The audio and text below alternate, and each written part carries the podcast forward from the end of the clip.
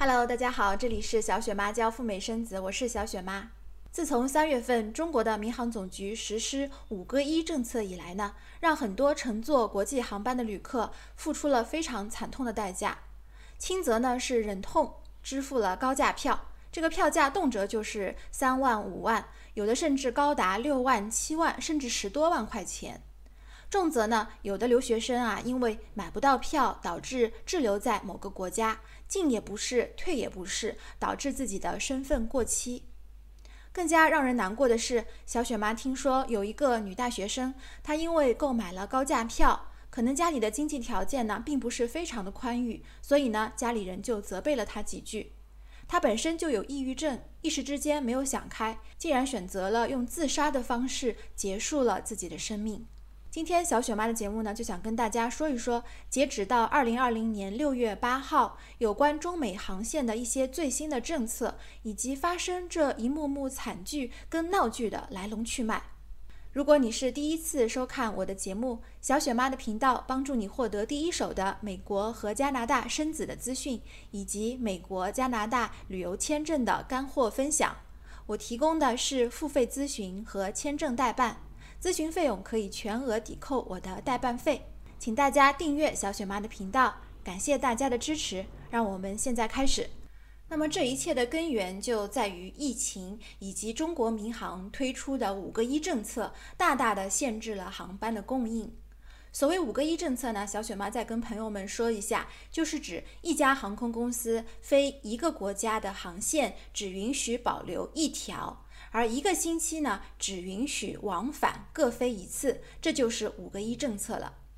对这五个一政策不爽的，除了乘客以外呢，还有广大的航空公司，特别是美国的几家航空公司，包括美联航、达美航空，还有美国航空。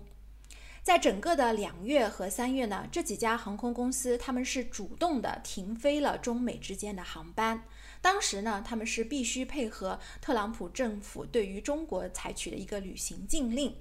那等到三月底之后呢，因为五个一的政策就更加不能够飞了，所以呢，憋到现在终于是憋不住了，要求中国的民航总局给他们解禁，说让我们飞吧，我们要挣钱，我们要活下去啊。但是中国的民航总局呢，根本就没有搭理这几家航空公司的申请。那美国的航司一看不对，没有人搭理我，所以呢，他们就马上求助于自己国家的上级主管部门，就是美国的交通部。美国交通部其实一开始也是好声好气的跟民航总局打招呼的，就是说帮帮忙解禁吧。美国的航司再不飞呢，他们就快破产了。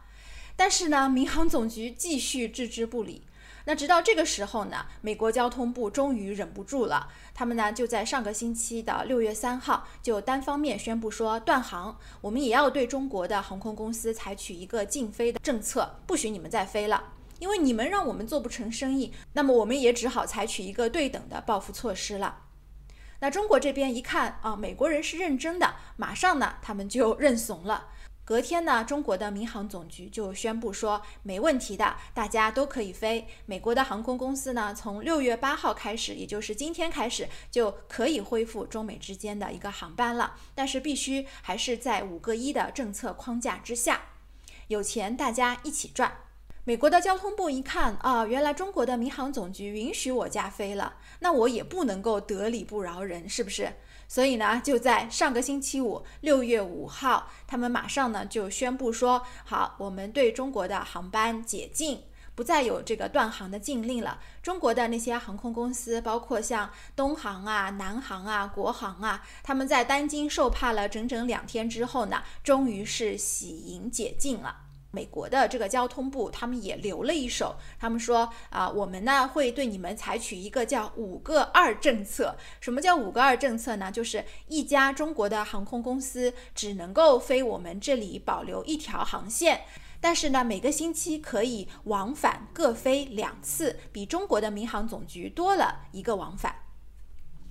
那么到了这里呢，这个闹剧就告一段落了。最终的结局呢是皆大欢喜，美国和中国的航空公司都可以有条件的往返中美两国了。小雪妈在上一期关于中美即将断航的节目当中呢，有提到，近期中美之间的航线呢是面临一个极大的不确定性，它会随着美国和中国的关系的时好时坏呢，会有一个经常性的波动。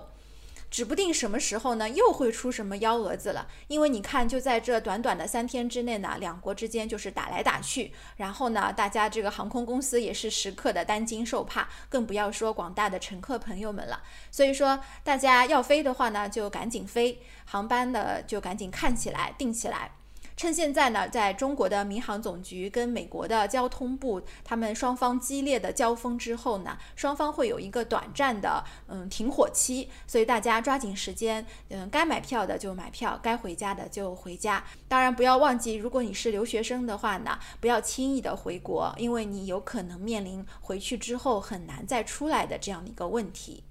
好的，那么今天的节目就到这里了。最后，小雪妈祝福大家人人有美签，人人有机会去美国体验和中国不一样的人生滋味。别忘了订阅我的频道，也希望大家多多给我的节目点赞，感谢大家的支持。让我们下期再聊，拜拜。